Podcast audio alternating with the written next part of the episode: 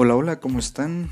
Bienvenidos al podcast de Millennial Empresario, creado por Diego Penagos. Les saluda a su servidor, esperando que la información que vamos a compartir durante este, este pequeño rato sea de valor para sus proyectos personales, para sus proyectos empresariales, ya sea que tengan una idea de negocio, que le estén ejecutando o sencillamente que quieran pues, mejorar en todos los sentidos empresariales. ¿Vale?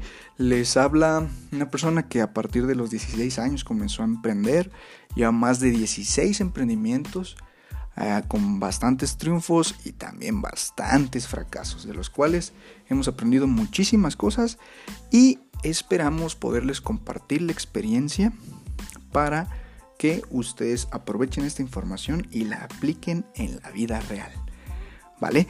En este primer episodio estamos muy emocionados de poder empezar con este podcast, con este nuevo proyecto de difusión de información, un poquito de educación empresarial y lo titulamos Define a tu cliente ideal.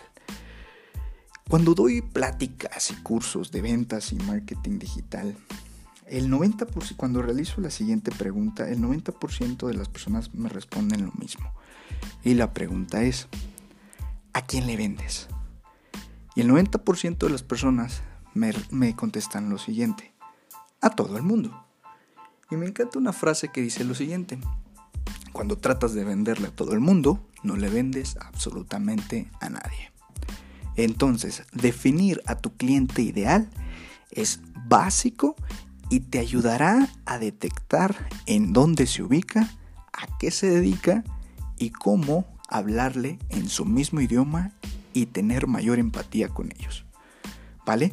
Entonces te voy a dar algunos consejitos acá para que para que puedas aplicar a tu empresa, para que puedas aplicar y detectar quiénes son tus clientes ideales. Y la primera parte es las características demográficas comunes que tienen tu prospecto. Esto quiere decir temas de edad, es decir, el rango de edad, a qué generación le estás vendiendo, son los millennials, es la generación X, son los baby boomers, son los centennials, es la generación T, ¿a quién? ¿Qué edad tiene? El sexo, es decir, masculino, femenino, o todas las variantes que ya existen en la actualidad, el sector donde vive, la ubicación específica, la colonia inclusive específica o el fraccionamiento en donde se, se, desenvuelve determina algunos aspectos importantes que van a poder detectar de tu cliente ideal. El rango de ingreso, es decir, cuánto gana. Son características demográficas que nosotros debemos de tener muy en cuenta, ya que de acuerdo al rango de ingresos vamos a tener una expectativa de servicio producto, ¿vale? Y de calidad también. El nivel de estudios, tiene, la, tiene licenciatura, tiene maestría o a qué se dedica. ¿Ok? Estos datos demográficos o esta serie de preguntas los debemos de tener muy muy claro y de hecho por escrito en nuestro plan de negocios. Y además de esto también tenemos que tener un mapa de empatía. Dicen por ahí que nosotros debemos de conocer más a nuestros clientes que ellos mismos. Y dentro del mapa de empatía debemos de resolver las siguientes preguntas. Te doy tantito chance para que tomes un lapicero y una hoja y las anotes. ¿Qué es lo que piensa y siente tu cliente ideal? ¿Qué mira o qué observa? ¿Qué escucha? ¿Qué dice y qué hace? ¿Y cuáles son las típicas problemáticas, historias y frases que usa tu prospecto ideal que describe su desafío y la solución que busca? Cuando nosotros podemos resolver el que piensa, el que ve, el que escucha, hablamos en su mismo idioma. Generamos una empatía de manera más directa. Y recuerden, cuando generas confianza con los clientes, muy probablemente sea un cliente fidelizado y que te va a recomendar con otras personas. Además de esto, debemos de tener un ejercicio hecho, una, eh, tres columnas en donde debemos de enumerar cuáles son sus mayores problemas en la primera columna, cuáles son sus mayores ganancias en la segunda columna y cuáles son los mayores obstáculos que no le permiten obtener esas ganancias. Por ejemplo,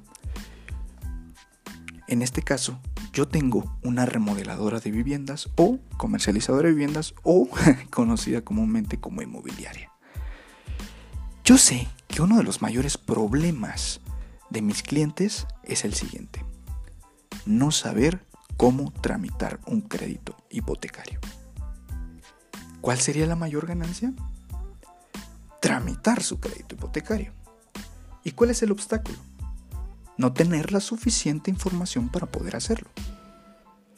Cuando yo enseño a mis clientes cómo tramitar de manera gratuita un crédito hipotecario, se genera una confianza y un compromiso de parte del posible cliente que muy probablemente si le, doy, si le damos un buen seguimiento, termine haciendo una conversión, es decir, comprando con nosotros.